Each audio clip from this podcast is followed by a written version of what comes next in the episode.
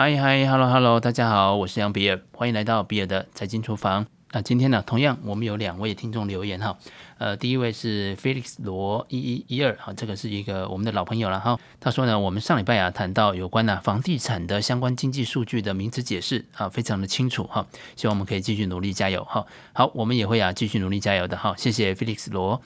好，第二位听众啊是 Gushik 那他说呢，这个是一个非常专业的投资频道，好，感谢别的用心，好，呃，非常谢谢。呃，Gashichik 他的评论哈，同样也是一个五星的推荐哈。哦，非常谢谢大家喜欢哈，我们会啊继续的这个创作出好的内容哈。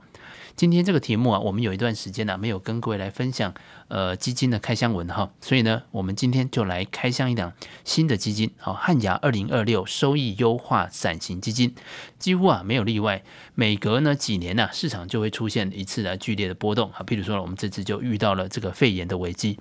那每次呢在遇到了这种投资的状况的时候呢，投资人总是会希望啊自己买的东西啊如果是保本的就好了哈，但事实上啊保本的产品是不是真的适合你呢？这个地方啊，其实是存在一些问号的。那汉雅投信呢，最近刚刚募集完的这一档保本的伞型基金——汉雅二零二六收益优化伞型基金呢，那它就是一档保本的基金哦。那因为呢，保本型基金呢，在募集完成之后呢，是没有办法在中途做申购的。所以呢，今天呢，大家也知道，那这一集的节目啊，并不是叶佩文哦。好，那究竟啊，保本基金呢、是怎么样做到保本的？而它又有什么样特别值得留意的地方呢？那今天呢、我们就来聊聊。那所谓的保本型基金呢、指的就是透过呢，它投资一些固定收益的商品，来取得一个稳定的收益。譬如说，把大部分的资金放在定存，然后将这些收益再转投资在一些衍生性的金融商品啊，譬如说比较常见的就是选择权。希望啊，能够在基金到期的时候啊，达到呢这个回收的投资本金，至少呢这个保本的比率在九成以上的这种基金的产品。那刚刚我们所说的九成以上啊，这个是国内法规的规定哈。好，那因为啊有大部分的本金要投资在具有固定收益的这样子的投资工具上面，好，包含了像定存啊、债券啊、好票券等等，让到期的时间的本金加上利息啊，能够大致等于起初所投资的本金。那另外啊，再把这个孳息的部分呢，或者是极小比例的本金设定在选择权这一类的衍生性金融工具上面，用来赚到投资期间的这个市场的涨幅。因此啊，保本型基金这种商品的设计上，就提供了小额投资人他有保本以及呢参与股票涨跌的这个投资机会。目标啊，就是在基金到期的时候，这个净值不会低于基金所保证的价格。呃，举例来说呢，以一百万元保本比率在百分之百的保本型基金为例呢，那投资公司为了能够提供百分之百的本金保障，通常会在期初的时候购买一个利率是六趴的六年期的零息债券。好，所以呢，他期初会支付九十四万，那六年之后呢，他就可以拿回一百万，达到保本的目的。那另外啊，就将这个剩下的这个六万块钱拿去购买一个选择权。那假设一单位的选择权呢要十八万。那六万块啊，就只能买到零点三个单位的选择权。所以呢，如果到期的时候啊，这个选择权获利是百分之五十。那由于契约啊，我们只买了零点三个单位，那因此呢，它可以获得的报酬率啊，就是百分之五十再乘上零点三，也就是十五个百分点的获利。那这个三十个百分点呢，就是契约上所说的参与率。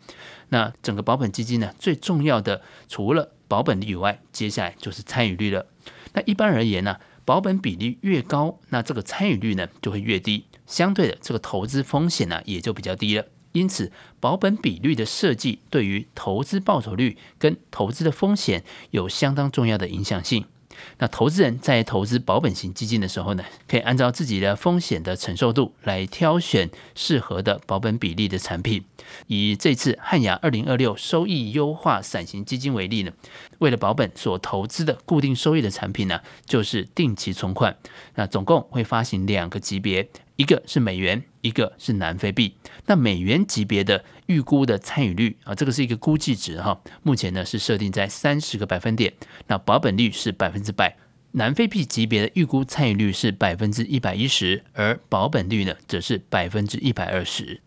保本型基金呢，按照有没有机构的保证，可以分为保证型和保护型这两种。那保证型基金呢，就是它其实是有一家保证机构来进行担保的。在正常的情况下呢，投资人持有保证型基金到到期的时候，可以享有固定比例的本金保证。那基金在公开说明书上啊，会说明保证的适用范围，以及啊可能导致保证终止的事项，并且举例啊有关保证的机制。以及啊，到最后高于保证金额的可能潜在回报的计算方法。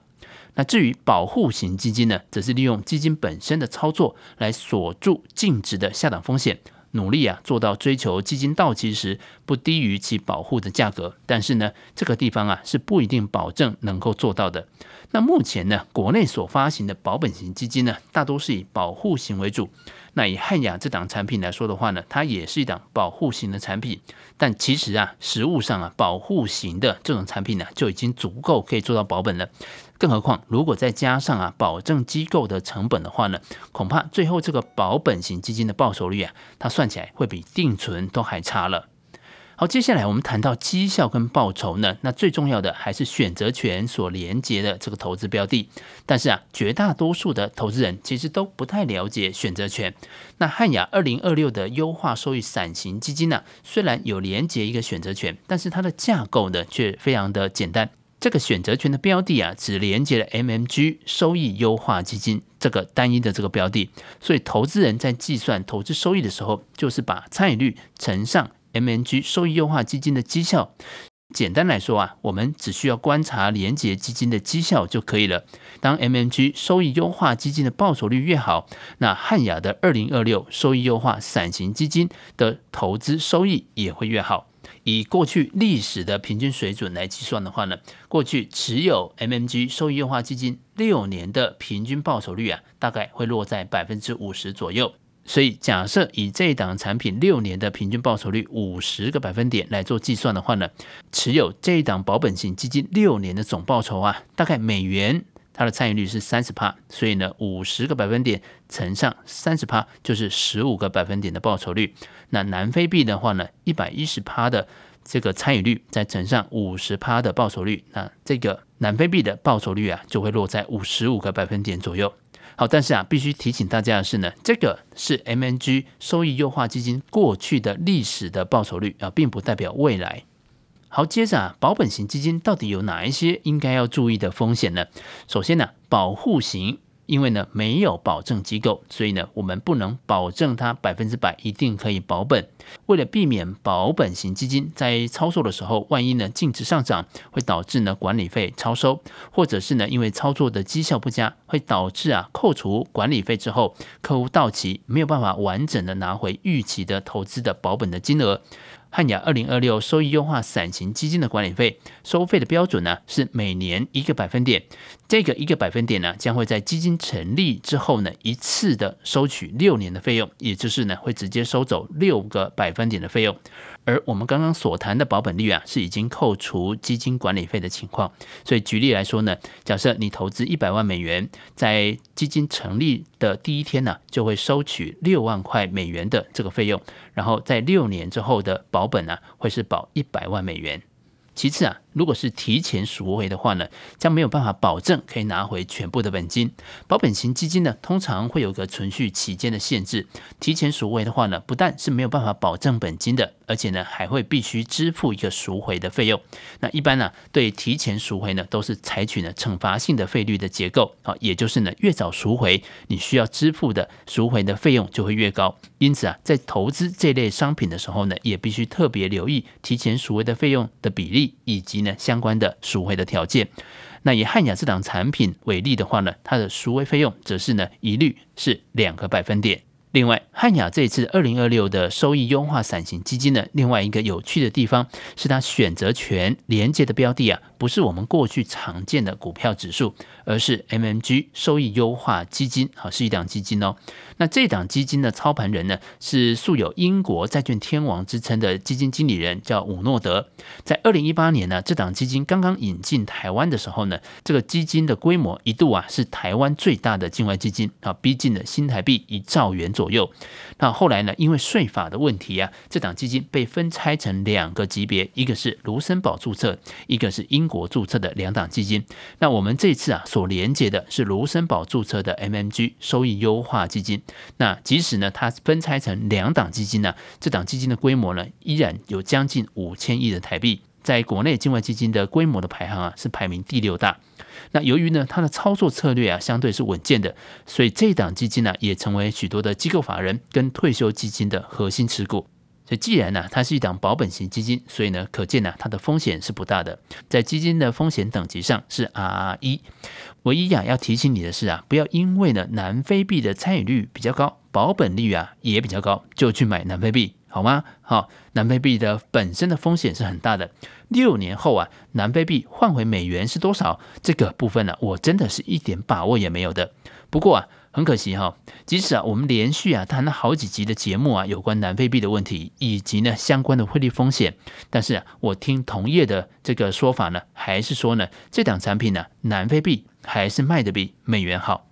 我想就是有这么多人这么矛盾哈，明明呢他是很保守投资人，要买保本型的基金，然后呢他还去买了南非币计价的产品，来承担更剧烈的汇率波动。所以呢，我只能说哈，我最看不懂的，其实一直都不是市场，而是人性。好，以上啊就是我们这一集比尔的财经厨房要提供给你的，让我们一起轻松活好每一天。我们下次见，拜拜。